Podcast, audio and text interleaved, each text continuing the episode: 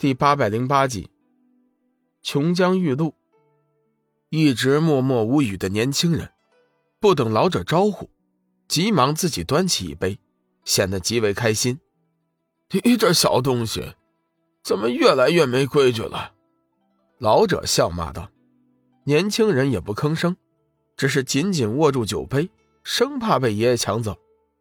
龙宇和邪光可能不知道琼浆玉露的珍贵。但是年轻人知道，这葫芦琼浆玉露足足酿制了五百年的时间。平时老者喝的时候都是论滴的，像今天这么一下子拿出几个大杯子，绝对是绝无仅有。年轻人自然不会放过这么好的机会，赶紧先抢了一杯。龙宇见那琼浆玉露清澈见底，香气扑鼻，也不客气，随即取了一杯，轻轻一闻，赞道。嗯，不错，果然称得上是“琼浆玉露”四个字。邪光见自家老大举杯，随即也拿了一杯。老者说道：“琼浆玉露是老朽花费了五百年的时间，采集了三千种珍贵花草以及万年石钟乳酿制而成，味道还不错，两位不妨尝尝。”说着，已经自行喝了一口，接着龙宇也跟着饮了一口手中的酒，出入口中，只觉有着一股特别的清凉之意外，倒也是只是一般。就在龙宇疑惑的时候，突然之间，只觉得腹中好像是点燃了一把烈火一样，一股如炭如火一般的灵力突的升起，从腹中直冲脑门，霎时之间。龙宇只觉得自己整个人都恍恍惚惚，好像一时间被顶上了半空，飘飘欲仙。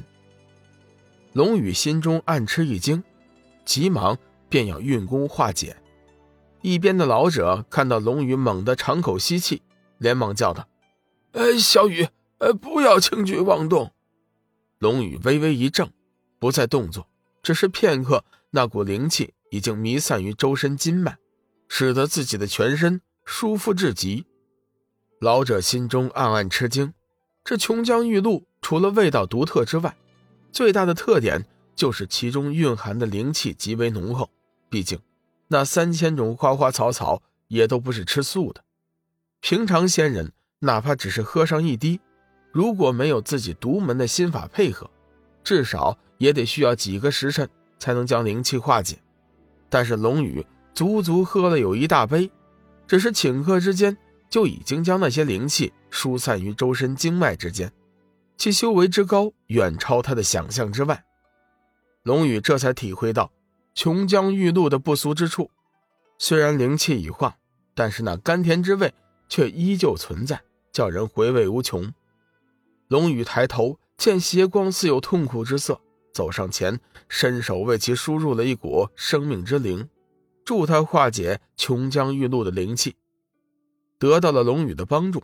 时间不大，邪光就已经化解了琼浆玉露的灵气，免去了痛苦。一股难以言喻的芬芳香甜在体内游走不停，舒服至极。邪光说不出这是种什么感觉，这股芬芳仿佛是从心中弥散开来，渐渐的渗透到全身，一时之间。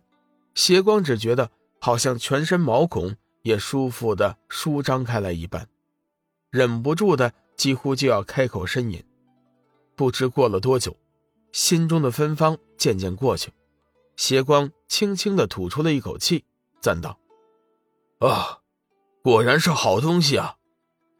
停了一会儿，龙宇依法炮制，在老者孙子的体内也输入了一股生命之灵，助他化解了。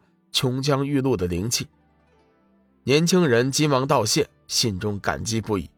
至于老者，因为修为深厚，加之他有特殊的法诀，已经完全化解了琼浆玉露的灵力，自然也就不需要龙宇帮助了。随后，四人仔细地分析了黄极真君和索命菩萨的被劫事件，最终大家认为，帝君很有可能是想在西王母的宴会中。逼迫黄极真君拿出渡厄神丹，以此来助兴，讨好西王母。中央仙域之中，有一处是奇峰林立、参天摩云的圣地。此间奇草异花遍地而生，三界奇珍如紫云仙芝，熏香此草皆傍于足下取径，成片生长。另一处仙果林立，乃是盘古开天、鸿蒙初分时先天灵气孕育而成的宝地，称之为蟠桃园。如今。正值蟠桃收获季节，所以西王母广发仙扎，请仙界有名望的众仙前来赴会，一起享用那蟠桃。不过，今次宴会与往年不同，因为中央仙域与其余四大仙域的关系恶化，这次西王母并没有邀请中央仙域以外的仙人，故此人数规模都比以往小了很多。当然，这样也有好处。最起码每人可以多分几个蟠桃。龙宇和邪光改变了容貌，越过了几重宫殿之后，最终混进了瑶池。此时，一众宾客都来到瑶池圣地，热闹非凡。邪光望着眼前这一切的金碧辉煌、奢华的场面，不免有些震惊。长期居住在深渊那种环境极为恶劣的地方，他实在是无法想象。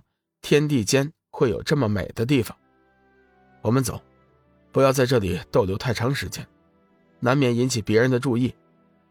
龙宇拍了拍正在发呆的邪光，拉着他顺着脚下的华丽大道大步走去。